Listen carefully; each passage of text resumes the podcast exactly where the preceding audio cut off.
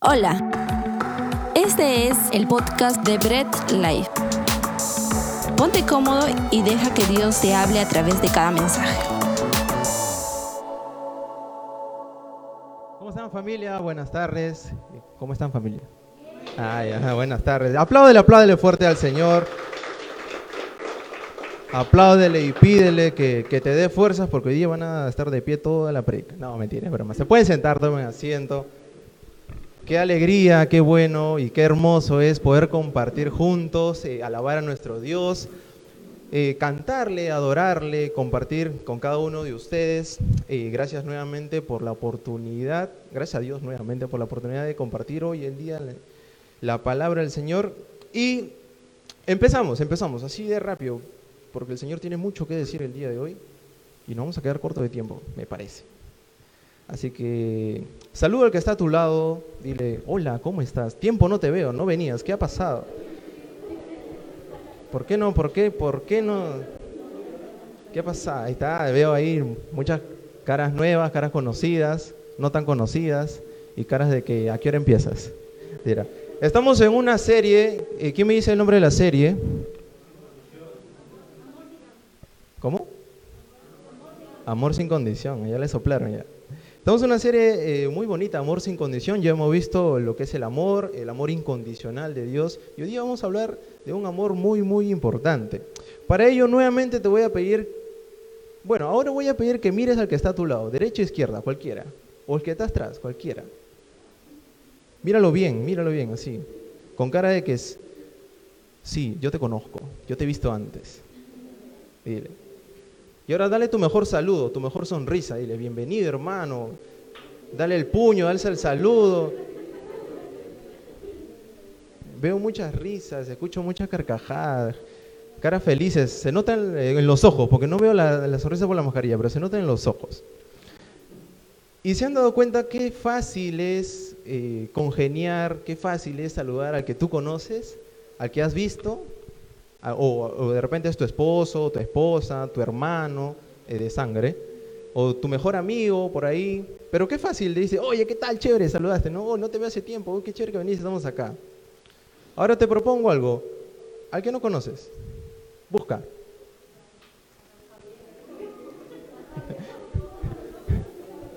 Qué bueno, qué bueno que todos se conozcan acá. Eso quiere decir que hay mucha coinonía dentro de la iglesia. Eso es bueno. Solamente por ahí alguno que ha venido por primera vez o visita después de mucho tiempo o solo lo han visto por Zoom, ahí lo han detectado y están, todos han mirado hacia ahí. Pobrecito el hermano, se ha sentido intimidado.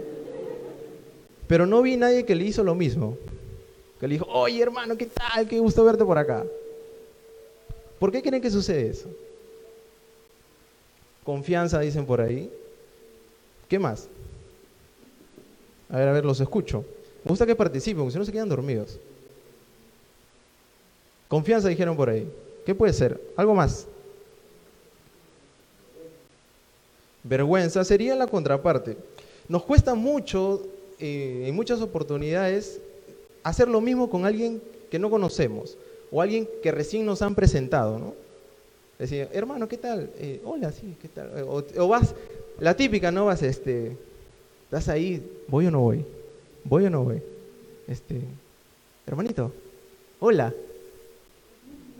Está bonito, ¿no? Y nos cuesta mucho poder hacer eso con alguien que recién eh, nos presentan, alguien, incluso alguien que no conocemos mucho peor, ¿no? Porque estamos así, desde la puerta. ¿Quién será ese hermano? ¿O lo conoces? ¿Quién lo habrá invitado? ¿Vendrá de otro lado? Y empieza, ¿no? Pero no vas y te acercas y dices, hermano, ¿qué tal? Bienvenido. Mucho gusto, yo soy Rodrigo, alias el Rodri. ¿No? No vas y le dices, oye, ¿qué tal? Los miras de lejos, pero nos cuesta mucho y es algo que la verdad no debería pasar, pero pasa. Y muchos de acá alguna vez nos ha pasado. ¿O soy el único? Soy el único ingrato que hace eso. Posiblemente sí, de repente, ¿no? Los estoy midiendo, los estoy viendo. Pero es muy difícil congeniar y mucho peor con alguien que te hizo daño. ¿Alguien que te hizo daño tú vas corriendo y lo recibes con los brazos abiertos? Hey, mi brother, yo sé que tú me has mentido, has hablado a mis espaldas, pero yo te amo, amigo. pasa, bienvenido. Y cuando está por atrás, este, es así, ¿no? Pero se dan cuenta la diferencia y qué hermoso sería que hagas lo mismo con el que conoces, con el que no conoces, incluso con el que te hizo daño. Qué bacán sería, ¿no? Qué bonito sería. Me volvería blanco de eso. Pero nos cuesta, nos cuesta mucho hacer ese tipo de cosas. Y es de lo que vamos a hablar el día de hoy. El amor por nuestro prójimo el amar a tu prójimo. Ama a tu prójimo. ¿Y qué pasa? Muchas veces creemos de que el amor al prójimo lo reducimos a un saludo. Sí, yo amo a mi prójimo porque siempre lo saludo. Cada que llegue a la iglesia, hermano, te amo. Y ya está, ¿no? ¿Qué tal? O porque lo respetamos, o porque eh, compartimos algo y es suficiente, ahí quedó. Estoy llamando a mi prójimo, no hay más. O muchas veces, eh, en este caso, o casi siempre, se muestra como, yo amo a mi prójimo porque oro por él. Ya está, ¿no? Un hermano, Dios te bendiga. Hoy día sí amé a mi prójimo. ¿Creen ustedes que solamente eso sería el amor al prójimo? Que no digo que no esté mal, ¿no? Orar por tu hermano, orar por tu hermana está excelente, pero enfocarlo solamente a que amas a tu prójimo por hacer eso, ¿es lo único? ¿Qué piensan ustedes?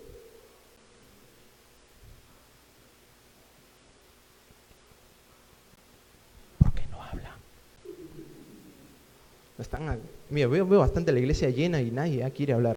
No sé si no quieren hablar porque tienen miedo a lo que van a responder o están con vergüenza porque han saludado a alguien que no conoce o no me ven. Una de dos. Que no creo porque tengo un súper... ¿Qué piensan ustedes? Pasa esto. Otra de las cosas también es de que mostramos el amor a nuestro prójimo de manera condicional.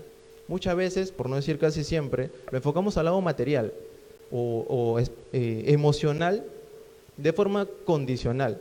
Sí, yo amo a mi prójimo porque hoy día le hice un favor, pero a la otra él me tiene que hacer ese favor. O le presté algo para que el otro me preste, ¿no? Y sí, yo amo a mi prójimo porque lo amo, pues, ¿no? Me tiene que amar también. Pero si no me ama, no lo amo. Y es condicional, ¿se dan cuenta? Hemos visto antes también eh, el amor incondicional de Dios y un poco de esto que los invito a ver, está en nuestro canal, todas las redes, mi gran amigo Trinidad. Pero pasa, pasa. Y como les decía, ¿creen que solamente se basa en eso? ¿Qué enseña la Biblia con respecto al amor al prójimo? ¿Qué dice? ¿Es solamente eh, el orar por tu hermano y se acabó? ¿O el decirle un Dios te bendiga y ya está? ¿O esperar algo a cambio por dar ese amor al prójimo? ¿Qué opinan ustedes? ¿Es lo único? Vamos a entrar y ver qué dice la Biblia y para eso nos vamos hasta el libro de Lucas. Lucas, por favor, hagan sus Biblias entre el Génesis y el Apocalipsis, ahí lo van a encontrar. Bien rápido. El libro de Lucas, capítulo 10, versículo del 25 al 37, y vamos a ir detallando un poco qué nos quiere decir eso. Lucas, capítulo 10, 25 al 37. ¿Lo encontraron? Uy, escuché uno nomás que lo encontraron. Amén, amén, todos en. ¿Lo encontraron, hermanos? Amén, ahí está. A ver, ¿quién puede leer? Vamos a, ver qué nos dice eh, un poco la Biblia sobre el amor al prójimo, el amor al prójimo. Pero antes vamos a orar. Por eso hacemos que sea el Espíritu Santo dirigiéndonos y que sea Dios hablando a nuestras vidas, no yo, que sea Dios hablando a cada uno y qué tiene preparado Dios para ustedes. Así que me acompañan ahí, vamos a orar antes de empezar. Amado Dios, te damos las gracias eh, nuevamente por permitirnos estar juntos aquí reunidos en tu casa y que el día de hoy seas tú hablando con tu palabra, Señor, el Espíritu Santo que nos guíe para poder entenderla y practicarla sobre todo. Amado Dios, te pido por cada la vida de mis hermanos y que tu nombre sea glorificado siempre. En el nombre de tu Hijo Jesús. Amén. Y vamos a leer entonces, ¿qué dice el versículo 25 que empieza una parábola muy conocida, una historia muy conocida ya. Y dice, el buen samaritano, yo sé que la han escuchado, ¿no es cierto? La han leído muchas veces. Veo cara de que no. No sé qué está pasando el día de hoy. Pero bueno, empezamos. Lucas 10, versículo 25 al 37. Dice, y he aquí un intérprete de la ley se levantó y dijo para probarle, Maestro, haciendo, que, haciendo qué cosa heredaré la vida eterna. Él le dijo, ¿qué está escrito en la ley? ¿Cómo lees? Aquel respondiendo dijo, amarás al Señor tu Dios con todo tu corazón, con toda tu alma, con todas tus fuerzas y con toda tu mente. Y a tu prójimo como a ti mismo. Y le dijo, bien has respondido, haz esto y vivirás. Hasta ahí. Vamos poco a poco. Pero vamos a ver cómo empieza esta, esta historia. Eh, recordamos, si le estamos leyendo capítulos anteriores, versículos anteriores, de que Jesús estaba en, el monte enseñando, luego desciende a la ciudad, para seguir enseñando, y un maestro de la ley se pone de pie, dice, se pone de pie y le pregunta a Jesús, ¿no? ¿Qué, puedo, ¿qué tengo que hacer para heredar la vida eterna? Una pregunta muy sencilla, básica, con lo que primero se demostraba respeto al levantarse un maestro con otro, porque generalmente se iniciaban los debates así, se levanta y le, pregunta, ¿no? ¿qué puedo hacer para heredar la vida eterna? Y, y Jesús, imagino, ¿no? Imaginemos que lo mira y le dice, ¿qué está escrito? ¿Cómo lee esto? ¿Qué es lo que dice?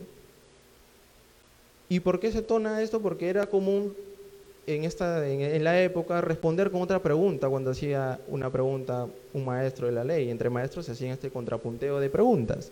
Pero esta pregunta que le hizo este maestro de la ley, este erudito, era con mala intención, de hacerla que mal a Jesús. Le dice, ¿qué tengo que hacer no? para heredar la vida eterna? Jesús Mosca le dijo, ¿qué está escrito? ¿Cómo lees? O sea, ¿tú qué haces? ¿Has leído o no has leído? Lo estoy parafraseando, no, no voy a decirle que Jesús también era así, ¿no? Le decía, oye, ¿qué lees? Pero interpreto de qué puede hacer esa figura, ¿no? Que le dijo a este maestro, porque tenía esta mala intención. Entonces, este maestro se queda sorprendido porque lo está de una manera exhortándolo, diciendo, ¿tú qué lees?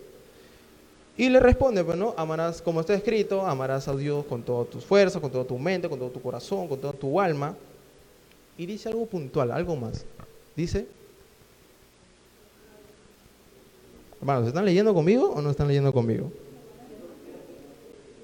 ¿Cómo, cómo, cómo, cómo? Exacto. Amarás a tu prójimo como a ti mismo. ¿Qué es lo que vamos a desarrollar?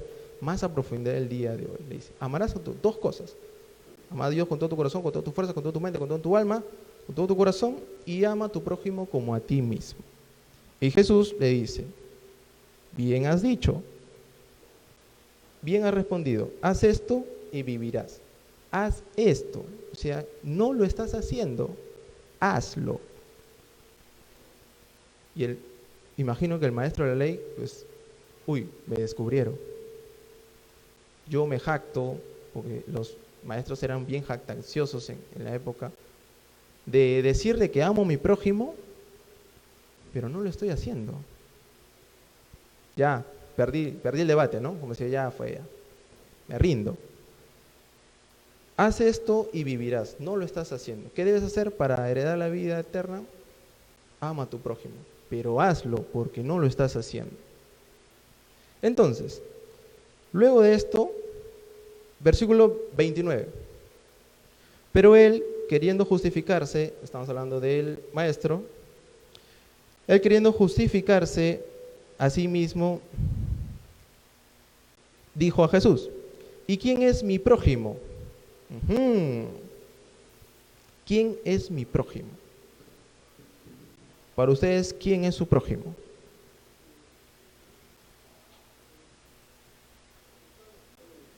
Todos. ¿Quiénes todos, hermanos? Todos los árboles, todas las piedras, todos los cerros. ¿Quién cree que es su prójimo? A ver. todos los seres vivientes. Ay, ay, ay. Tiene mucho, mucho, mucho contenido esa.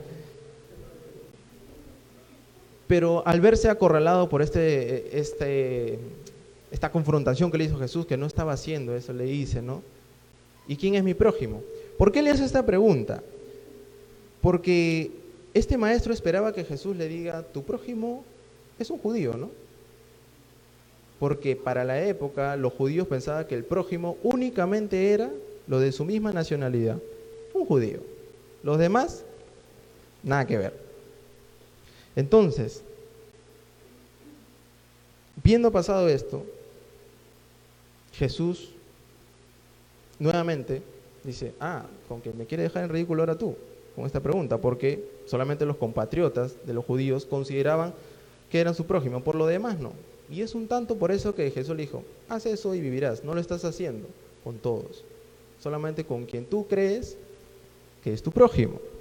Y eso me recuerda un poco al inicio cuando le dije, mira al que no conoces y dale lo mismo. ¿No es cierto? Y todos voltearon a una sola persona nomás. Pero lo miraron así. Y ahí nomás. Oye, hermano, nada. Y es un poco lo que pasa con el amor al prójimo. Vamos a continuar con la historia. Entonces, ¿quién es mi prójimo? Le dijo. Respondiendo Jesús dijo, y empieza la historia y el enfoque que vamos a dar el día de hoy. Versículo 30. Respondiendo Jesús dijo, un hombre descendía de Jerusalén a Jericó y cayó en manos de, de ladrones, los cuales le despojaron e hiriéndole se fueron dejándole medio muerto. Atención con eso, la última parte. Hiriéndole se fueron y, lo de, y dejándole medio muerto. A ver, versículo 30. Esto, eh, Jesús empieza narrando esta historia que baja de Jerusalén a Jericó un hombre en el camino y mientras eh, hacía el recorrido, lo asaltan, lo asaltan a este hombre. No sabemos exactamente con qué o qué fue lo que le hicieron, porque lo dejaron, como dice la palabra, medio muerto, medio muerto. Pero es probable de que este hombre eh, tenía mucho dinero, quizá, o traía algo. Y un dato curioso que estuve leyendo también de que en esos tiempos las personas no tenían mucho cambio de ropa. Y probablemente eh, al despojarlo de todo también consideran la ropa como importante, algo preciado, ¿no? Algo valorado porque no todos tenían una ropa de cambio ahí. O sea, no es como que ahora hables tu closet y wow, y está llenecito, ¿no? pero no tienes ropa. Ah, ¿y por qué se ríen? Porque es verdad. Pero probablemente una de estas variantes era considerada, tenía mucho dinero, eh, la ropa, y lo asaltan, lo quitan todo, lo despojan en todo, lo golpean, eh, juegan lucha libre un rato y lo dejan medio muerto. Entonces, pero curiosamente hay que tomar en, en cuenta este dato de que lo dejan medio muerto, y más adelante vamos a ver por qué. Continuamos entonces, versículo 31, para entender mejor. Aconteció que descendió, luego que estaba ahí tirado ya medio muerto, aconteció que descendió, dice, un, un sacerdote por aquel camino y viéndole pasó de largo. Estuvo tirado. Sigo mi camino.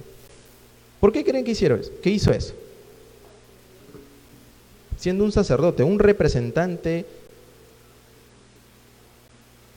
del templo, de la religión judía. Conocía la ley, probablemente trabajaba en el templo, pero este sacerdote lo vio y siguió de largo. Este mirar en la traducción original es un mirar de experimentar o examinar, o sea, lo miró, lo miró bien, se miró detenidamente, miró, miró, miró siguió de largo. ¿Por qué cree que, hicieron, que hizo eso? Está un poco participativo, se llama. No sé qué pasa con ustedes. Bueno, seguimos. Lo miró y siguió de largo. Versículo 32. ¿Qué dice? Asimismo, un levita, llegando cerca de aquel lugar y viéndole, pasó de largo. ahora un levita. Primero fue un sacerdote. Luego un levita, que también, curiosamente, era un representante de la religión judía, un religioso también, que trabajaba en el templo. También lo vio de la misma manera y pasó bien. Es muy probable de que estos hombres también tenían algunos seguidores y no andaban solos, o sea, no era solito que pasó, eh, voy caminando y paso, ¿no? Sino de que tenía gente que lo seguía, pero lo miró, dice, lo vio y pasó de largo. Al igual que todos, lo que dio también, ¿no? Mira, sigo. ¿Está vivo? ¿Está muerto?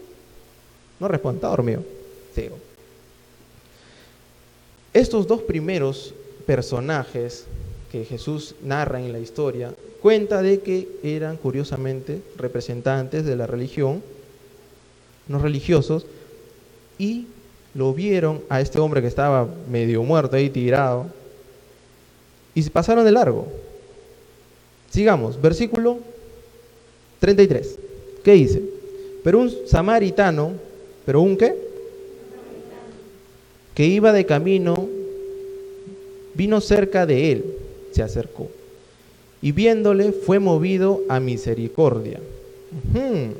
Fue movido a misericordia. Curiosamente, Jesús empieza ahora con un personaje que era el samaritano. ¿Por qué creen que usó al samaritano? A ver, si no me responde voy a pasar micro. Ustedes se cogen.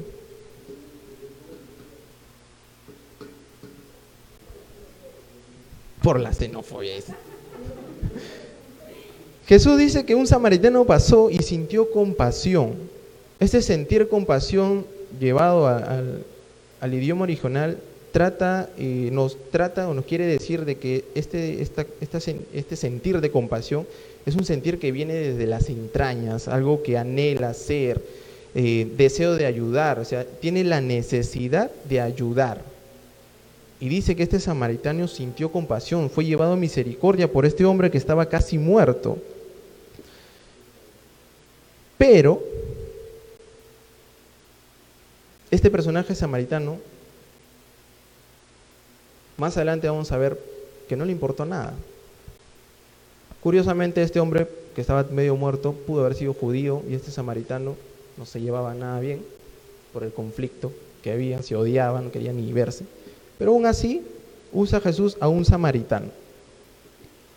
Y, y, es curioso porque al no llevarse bien esta relación, dice que el samaritano sintió compasión, el deseo de ayudar, llegó a ser misericordioso y no le importó que, pudiendo ser un judío, que no quería ni ver, fue a ayudarlo, sintió misericordia, sintió ese anhelo de poder ayudar. Oye, está medio muerto, lo tengo que ayudar. Y no le importó que había este conflicto, se fue con todo el tema racial de, de que era un samaritano, yo no me llevo contigo, no me importa, voy y te ayudo. Ojo con eso. Porque más adelante vamos a ver que muchas veces nosotros no vamos a hacer lo mismo. Sigamos. Versículo 34.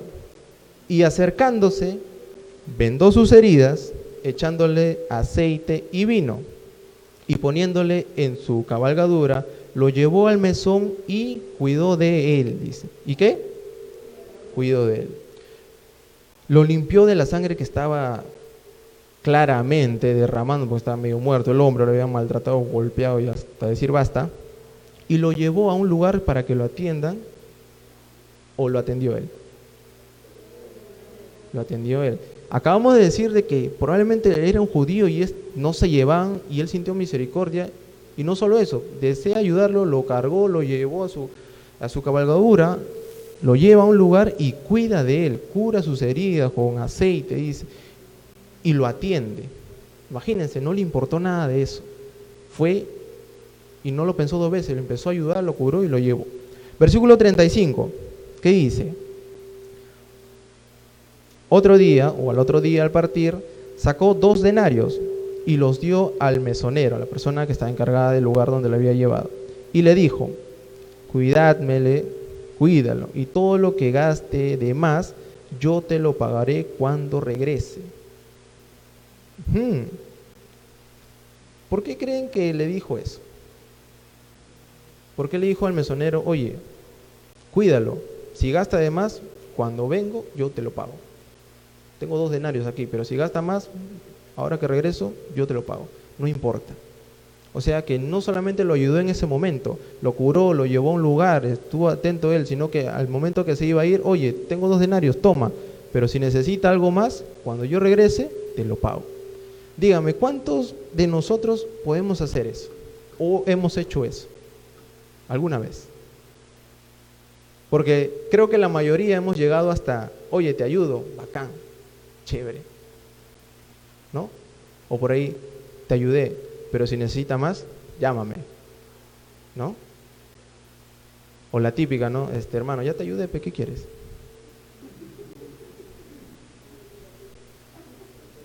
¿No es cierto? Pero ¿qué pasa con ello?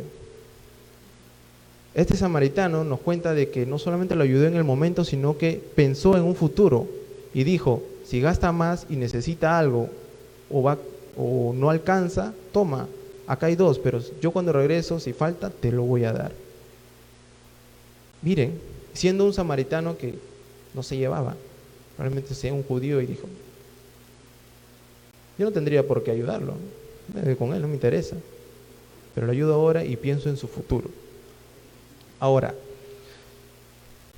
recordemos de que habíamos visto de que dos personajes antes pasaron, ¿no es cierto? ¿Quiénes fueron? sacerdote y el levita. ¿Por qué ellos no hicieron lo mismo? ¿Por qué creen que no hicieron lo mismo? A ver, ¿por qué no creen que hicieron lo mismo? Les dije que recordaran que este hombre estaba medio muerto, ¿no es cierto?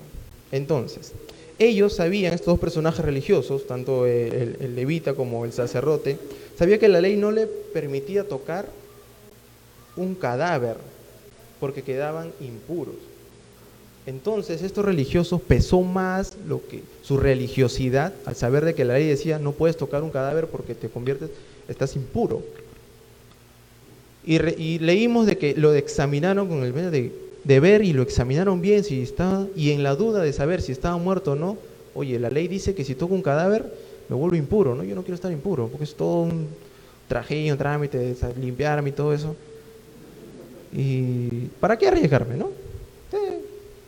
Si está vivo, pues se levantará, ¿no? Pero si está muerto, regresaré a ver, pero no el otro día. Paso de nuevo a ver si sigue ahí. Pero pesó más su religiosidad y no hicieron porque la ley decía que podía tocar. Entonces, ¿qué hicieron? Y sigo, ¿no? Los rodeo porque incluso este, cuentan de que tanto era la religiosidad en esa época que no solamente el tocar un cadáver, sino que hasta la misma sombra, si pisabas y tocabas la sombra, ya quedabas impuro. Imagínense, tal extremo de que si solamente la sombra de un cadáver tocaba, ya estabas impuro, sin haberlo tocado, solamente su sombra. Entonces lo rodean, lo rodean al hombre y siguen de largo, tanto el sacerdote como él. Así que ellos no querían arriesgarse a tocar este cadáver. Pero ¿qué hizo el samaritano? ¿Qué hizo el samaritano? Lo acabamos de leer, hermano. ¿Qué pasa hoy día de hoy? Señor, dame fuerza, Señor. Lo ayudó, ¿no es cierto? ¿O no lo ayudó? ¿O también siguió de largo? Ah, lo ayudó. ¿Todo bien, hermano? Hoy día no tocó lance la primera piedra, tranquila. Este samaritano lo ayudó, hizo la misericordia, sintió misericordia, pensó en el futuro incluso. Y el samaritano también conocía la ley. También sabía de que si tocaba un cadáver, iba a ser impuro. Y no le importó. Porque él también sabía que en la ley decía que había que ayudar a tu prójimo, que había que ayudar a, un hermano, que había que ayudar. Pero los dos personajes anteriores solamente se enfocaron en que no tengo que tocar un cadáver y se acabó me voy de largo, sigo de largo, paso, no me interesa, está medio muerto, ¿para qué arriesgarme? No. Pero el samaritano, conociendo la ley, sabiendo que si estaba muerto iba a quedar impuro, no le importó. Porque él también sabía de que la ley decía que había que ayudar a los demás. Y así fue. Lo ayudó en el momento y pensó en su futuro. ¿Se dan cuenta cuántas reglas está rompiendo el samaritano? Y no le importa nada. Y lo que Jesús está diciéndole a este maestro, porque recordemos que Jesús está narrando esta historia a la pregunta que le hizo este erudito de la ley, ¿no es cierto? Y Jesús está transmitiendo mediante esta historia que no le importó nada, ni siquiera le importó la condición, no le importó eh, el tema de la rivalidad nacionalista que tenía, del patriotismo, no le importó que eh, la ley dijera que si eh, iba a sacar, no le importó nada. Él fue y lo ayudó. Lo ayudó, lo curó, lo llevó a un lugar, toma, no tengo ahorita, si gastas más, yo te lo pago. Y los dos primeros siguieron de largo. Hemos caído muchas veces en estos dos personajes y pocas veces en los tres. ¿No es cierto? Muchas veces hemos sido como un sacerdote, como un levita, y muy pocas veces un samaritano, sin importar nada. Pero Jesús está hablando acá de nuestro amor al prójimo. Pero vamos a ver, todavía no acaba esta historia. ¿Qué dice? Vamos al versículo 36, ya estamos 36. ¿Qué dice el versículo 36? ¿Quién pues de estos tres te parece que fue el prójimo del que cayó en manos de los ladrones? Es una pregunta que está haciendo Jesús al erudito, pero también se los hago a ustedes. ¿Quién cree que fue, o quién le parece que fue el prójimo del que cayó en manos de los ladrones?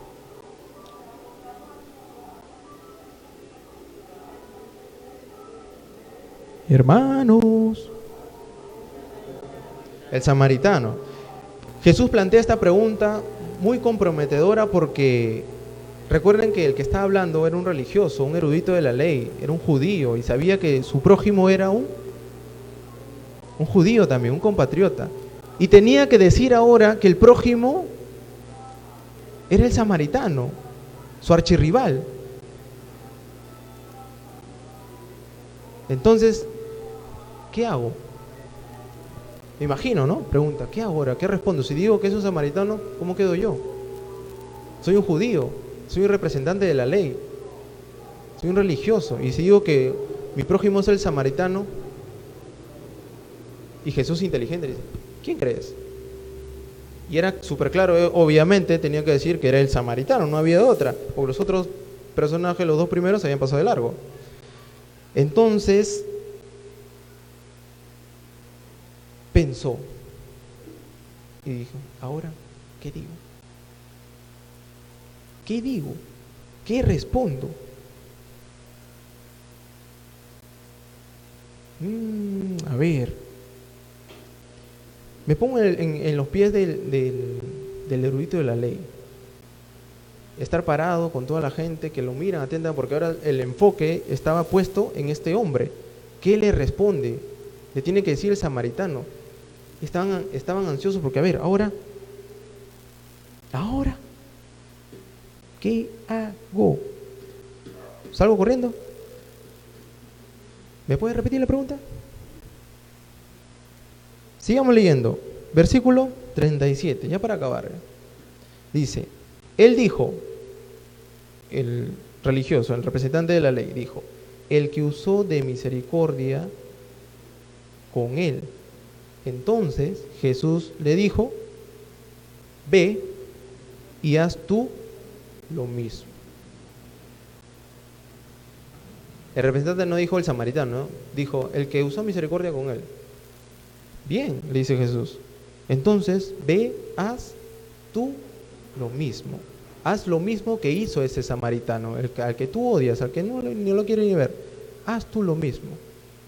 Se puede interpretar como, también que ayuda como el samaritano y déjate ayudar también por el samaritano, ¿no es cierto? Porque el que estaba medio muerto también era judío probablemente. Y lo ayudó un samaritano. Haz lo que hace el samaritano, pero también déjate ayudar por un samaritano si es que lo necesitas. Entonces, una pregunta para todos y que me respondan fuerte porque no escucho. No sé qué me está pasando el día de hoy. ¿Quién cree que fue el que amó a su prójimo en esta historia? el samaritano. ¿Y ustedes están haciendo lo mismo?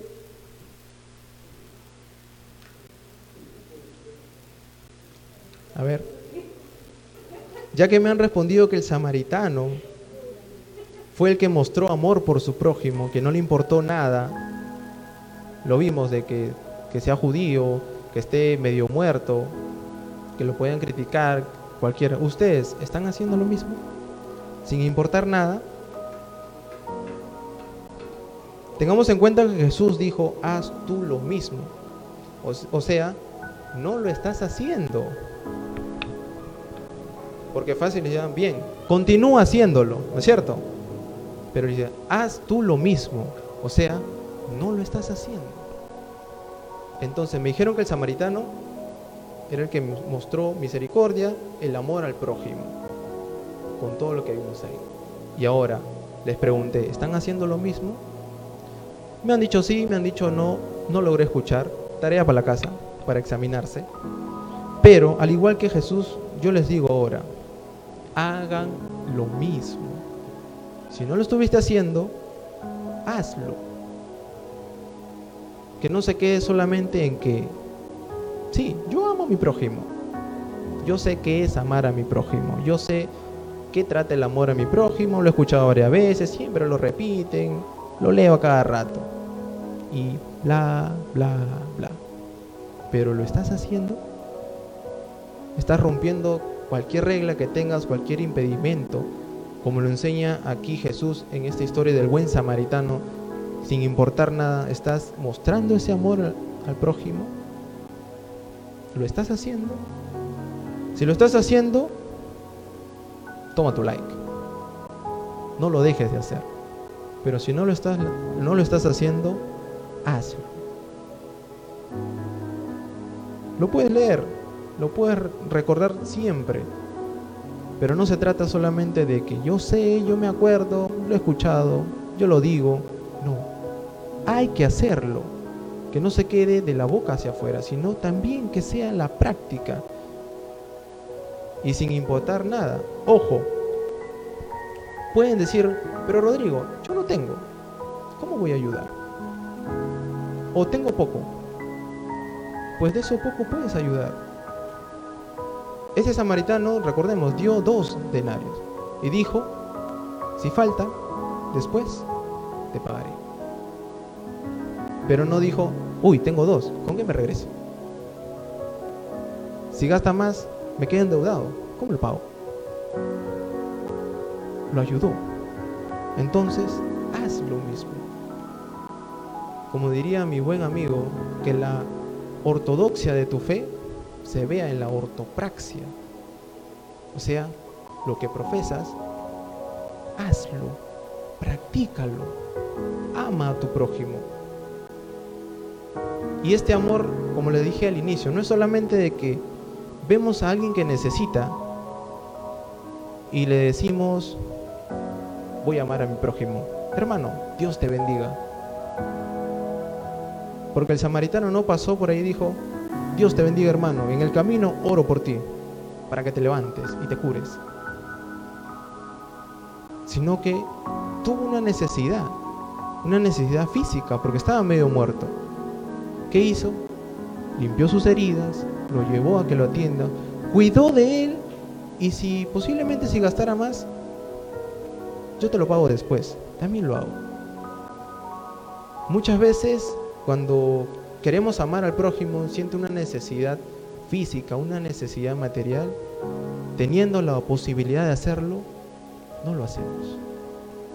Alguien que necesita o tiene hambre, por, dar un ejemplo, y tú estás comiendo de lo más rico o traes algo de comer y te pide, esa, tiene esa necesidad, tiene ese deseo de que lo ayude porque necesita, tú teniendo le dices, uy hermano, Dios te bendiga, voy a orar porque alguien te dé comida. Pero tú tienes ahí y no se lo das. ¿Se dan cuenta? Porque al inicio dije que a veces pensamos que solamente amar al prójimo se enfoca en algo espiritual, algo emocional nada más, de que Dios te bendiga hermano, voy a orar por ti, sí, ¿qué tal? pero tú tenías en ese momento. Puede ser eh, monedas, puede ser eh, alimentos. Pero ¿qué pasa? El egoísmo del hombre hace de que no se muestre ese afecto, ese amor. Porque lo primero que pensamos es, ¿y yo después qué como? ¿O yo después con qué me voy? ¿O después con qué me compro? Uy, mi chaufita. Uy, mi broster. Uy, mi gaseosa. Uy, mi pollito que está acá, ¿no? Mi pancito. Y no vemos esa necesidad que, que tiene esa persona en ese momento. ¿No es cierto? Nos ha pasado. Yo sé que sí. Pero ahora sabemos de que no solamente queden en voy a orar por ti, un Dios te bendiga, sino que también es cubrir esa necesidad que pueda tener, no solamente espiritual, sino también física, material. Ya para terminar, empezamos con la pregunta de este maestro que, que decía, ¿qué debo hacer para heredar la vida eterna? Jesús dice, haz lo mismo que el samaritano, ama a tu prójimo. Por ende, así heredarás la vida eterna. Ama a tu prójimo. Rodrigo, ¿cómo lo amo? Lo acabamos de ver. Es una historia muy bonita, muy confrontante. Sin importar nada. Que no te importe nada. Pero ayúdalo. Ama a tu prójimo. Así vas a heredar el reino de los cielos. Y ojo, para alcanzar la vida eterna es lo que tenemos que practicar, pero no quiere decir que a cuanto más haga o cuando más demuestre el amor a mi prójimo, voy a ganar ese, ese reino, el reino de los cielos, voy a heredar la vida eterna. No es por lo que yo haga, cuidado con eso, porque se puede, se puede interpretar así, ¿no es cierto? Cuanto más ayudo, cuanto más hago, cuanto más demuestro, entonces heredaré la vida eterna. Pero no es así. Sabemos de que cuanto más hagamos no es, no es lo que podamos hacer, sino por quien lo hizo. ¿Quién lo hizo? Jesucristo. Y por fe en lo que hizo Jesús en la cruz del Calvario, morir por nosotros, por esa fe genuina es lo que nosotros hacemos, es la consecuencia.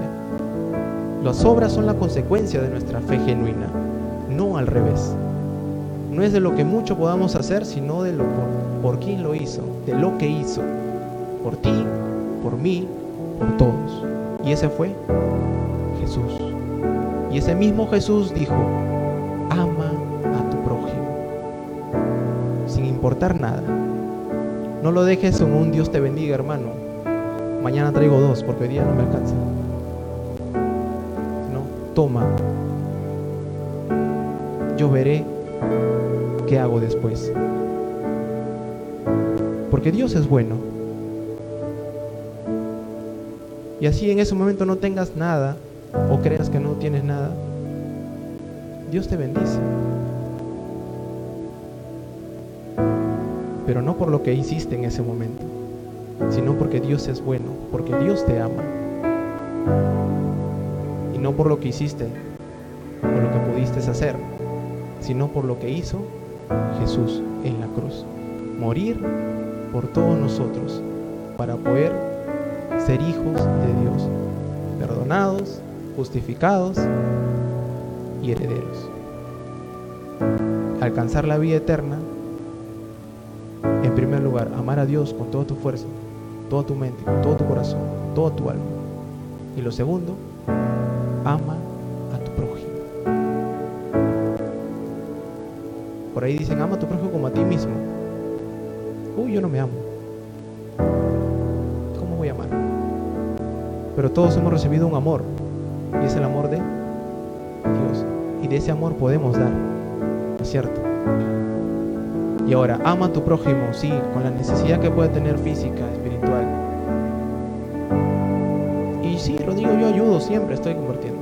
Pero también hay mucha gente que no conoce de un amor que nosotros conocemos. Y también amamos a nuestro prójimo compartiendo ese, de ese amor. Para que esos, esas personas que escuchan y conocen de ese amor, amen a su prójimo. Amemos a nuestro prójimo. Llevemos al mundo, hablemos de Jesús, quien murió por nosotros, de ese amor infinito que tiene Dios por todos sus hijos, amando a nuestro prójimo. Ama a tu prójimo. Oremos ahí. Amado Dios, te damos gracias nuevamente, Señor, porque tú eres digno de toda gloria. Te pedimos que nos ayudes a poner en práctica lo que hemos aprendido hoy, amar a nuestro prójimo, Dios, que no se quede solamente en profesar lo que nosotros conocemos, sino que también en practicarlo. Llevar a la práctica este amor hacia mi hermano. Y no solamente al que conozco, al que me cae bien, sino incluso al que no conozco y más aún hasta el que me hizo daño, mostrar de ese amor. Ayúdanos a compartir tu palabra, mostrar ese, ese amor que tú nos das. Hablar de Jesús. Amar a mi prójimo también, compartiendo de Jesús, Dios. Que no se quede en palabras, sino que también en acciones. Pero que no nos lleve a pensar de que por lo que hacemos podamos ser salvos o podamos heredar la vida eterna, sino de que por lo que hemos creído actuemos con las obras, Señor cada día amemos a nuestro prójimo. Amemos más como tú nos amaste. Te damos las gracias Dios por siempre hablar a nuestras vidas, exhortarnos, pero siempre amarnos y poder seguir en este camino difícil, pero no imposible porque tú estás de nuestro lado. Amado Dios, gracias nuevamente por hablar a nuestras vidas que el día de hoy, al mínimo detalle o a la mínima ocasión que podamos demostrar nuestro amor al prójimo, lo hagamos, Señor. Te lo pedimos en el nombre de tu Hijo Jesús. Amén y amén. Gracias por escuchar el mensaje de hoy y no olvides compartirlo. Síguenos en nuestras redes sociales, Instagram, arroba Bread Life Family, Facebook Bread Life.